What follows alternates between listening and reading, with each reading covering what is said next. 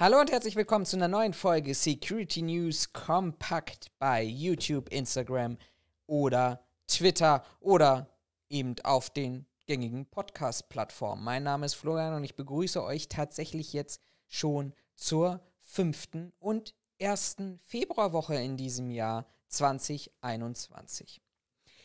Ich habe mir mal vorgenommen, ich möchte heute tatsächlich mal zu dem Thema Impfzentren sprechen und gar nicht das politisch irgendwo aufbauen, sondern ich möchte darüber sprechen und die Fragestellung aufwerfen in der Hoffnung, dass da auch ganz stark diskutiert wird, sind wir denn eigentlich die Richtigen bei der ganzen Thematik Impfzentrum? Wir als Sicherheitskräfte, unsere Sicherheitsbranche? Kurz zurückgedacht in das Jahr 2020, ähm, Impfstrategie des Bundesgesundheitsministers, wo eben auch die Diskussion war, wie werden unsere Sicherheitskonzepte aussehen und angepasst werden, mit einer ganz klar und eindeutigen Struktur, beginnend mit einer Zuständigkeit auf Bundesebene, nämlich die Impfstoffbewachung oder die Auslieferung ähm, unter Bewachung der Bundespolizei bis zur Landesgrenze, die dortige Übernahme der Bewachung durch die Landespolizei von der Landesgrenze bis zum geplanten Impfzentrum, beziehungsweise dort, wo dann der Impfstoff gelagert wird. Und dann haben die offiziellen staatlichen Stellen die Arme umgehoben und haben gesagt, ja, und den Rest, den macht ihr bitte in den Landkreisen selber. Auch nochmal in den Kontext vielleicht an dieser Stelle gesetzt, immer wieder diese Thematik, nicht nur, dass das BKA warnt davor, dass es zu gewaltbereiten Übergriffen durch Impfgegner, Corona-Leugner, Querdenker oder wie auch immer diese Spinner alle heißen mögen, kommen kann, sondern ergänzend dazu auch, dass Interpol sich hinstellt und sagt, Leute, Sicherheitsbehörden, Bevölkerung, die organisierte Kriminalität hat wie alle anderen Branchen in den vergangenen Monaten, im vergangenen Jahr darunter gelitten, dass sie selber ihre Umsätze nicht machen konnten.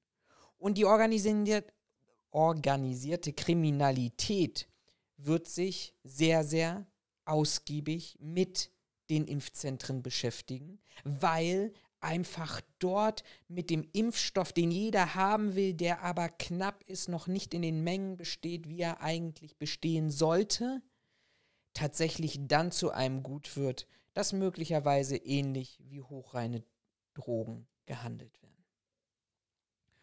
Und warum ich dieses Thema jetzt mal aufwerfe, ist, weil ich einfach der Meinung bin, wir hatten in den vergangenen Tagen mehrere Berichte darüber gehabt, dass es zu den ersten Aktionen gekommen ist. Nicht nur wie in Wiesbaden, wo es Schmierereien durch Corona-Leugner gegeben hat, in Chemnitz beispielsweise, der obere Beitrag, den ihr jetzt hier auf der rechten Seite seht, wenn ihr mich auf YouTube anschaut. In Chemnitz beispielsweise stiegen drei Personen, zwei Männer und eine Frau in der Nacht zum Dienstag in das Impfzentrum ein. Der Wachschutz alarmierte die Polizei, konnte die mutmaßlichen Täter festhalten einen festhalten, die anderen flüchteten. Offensichtlich hier aber nur betrunkene Personen gewesen. Und da könnte man sich jetzt hinstellen und sagen, ja meine Güte, dass betrunkene Personen rüberklettern, über Zäune, ihre Grenzen ausprobieren, das ist doch nichts Neues. Wir haben außerhalb von Corona jedes Jahr zig Volksfeste, das Oktoberfest oder ähnliches da ist nur ein über den Zaun klettern immer noch das Entspannteste daran. Ja, das ist auch richtig. Aber ich stelle mir trotzdem an dieser Stelle die Frage, wenn wir eine Strategie haben, nämlich beginnend von der Thematik, dass die Bundespolizei eine Notwendigkeit sieht, Impftransporte auf Bundesebene zu bewachen, die Landespolizei eine Notwendigkeit sieht, die Impftransporte in den Bundesländern zu bewachen, dann würde ich schon die Erwartung stellen, dass es im Kontext eines ganzheitlichen Sicherheitskonzeptes dann nicht plötzlich aufhört, weil dort, wo eigentlich der Impfstoff am angreifbarsten ist, am vulnerabelsten ist, weil er gelagert wird, an einer Stelle nicht mobil ist, nicht in der Öffentlichkeit sich befindet, dass man dort tatsächlich stärker hinschaut. Und dann kommen wir in der Ambivalenz, und das sieht man hier in diesem zweiten Beitrag hier unten, nämlich, dass die Landkreise dafür zuständig sind. Und das ist jetzt mal ein Beispiel hier aus ähm, Salzkotten bei Delbrück. Man hat interessanterweise tatsächlich dieses Impfzentrum nach dem Standort ausgesucht, dass die Gefahr vor terroristischen Angriffen reduziert wird.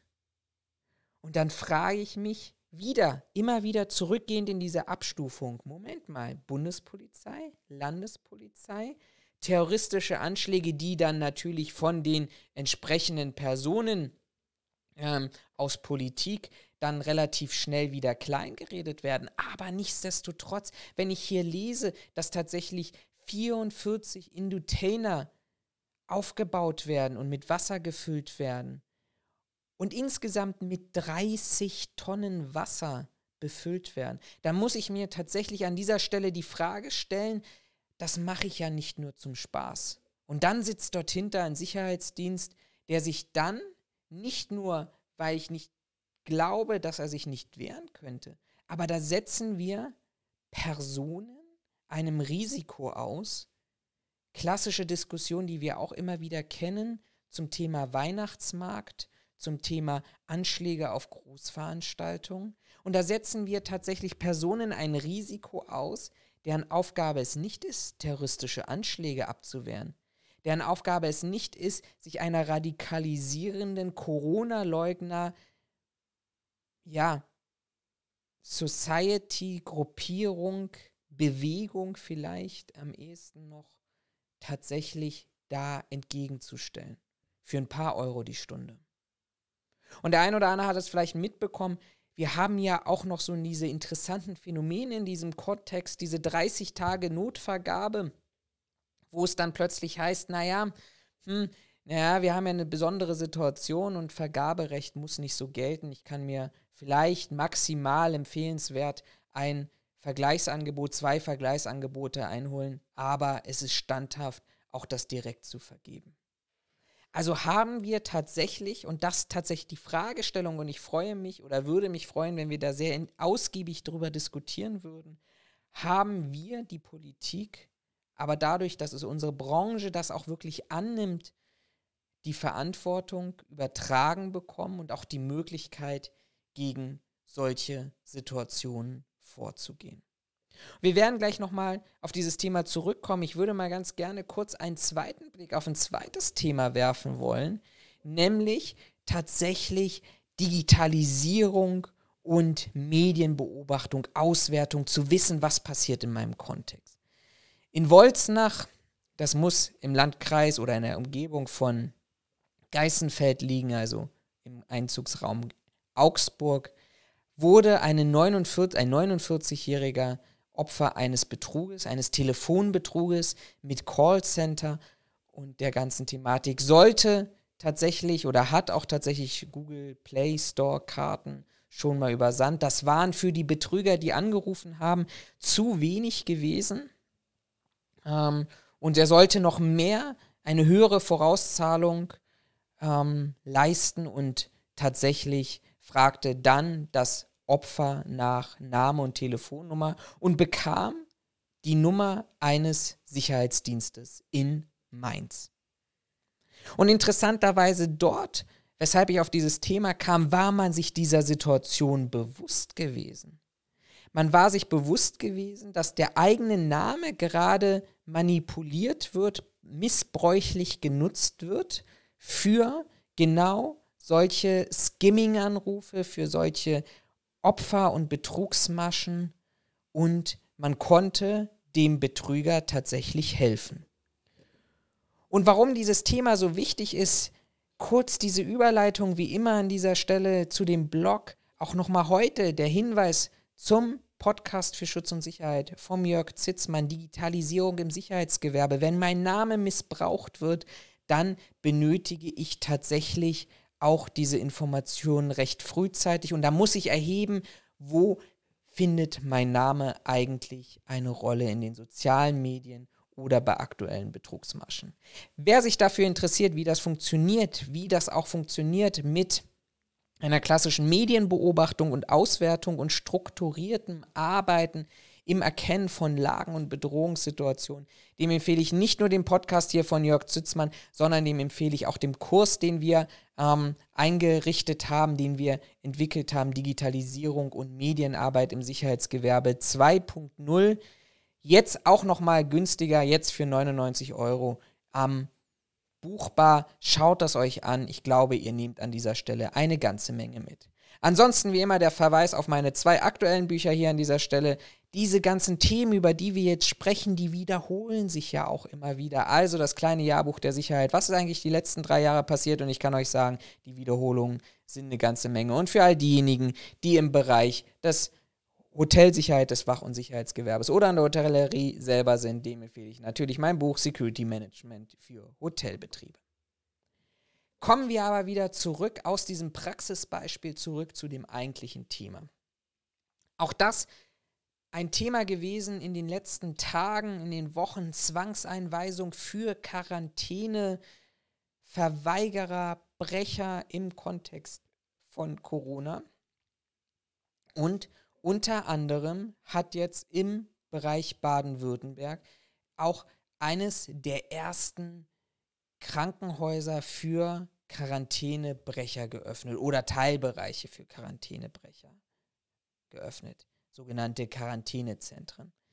Da werden unter Zwangseinweisung Personen hingebracht, die das Konzept Quarantäne nicht verstanden haben, die nicht erkannt haben, dass sie tatsächlich eine Bedrohung sind für andere, wenn sie trotzdem auf auch oder gerade wegen des positiven Corona-Testes draußen rumlaufen.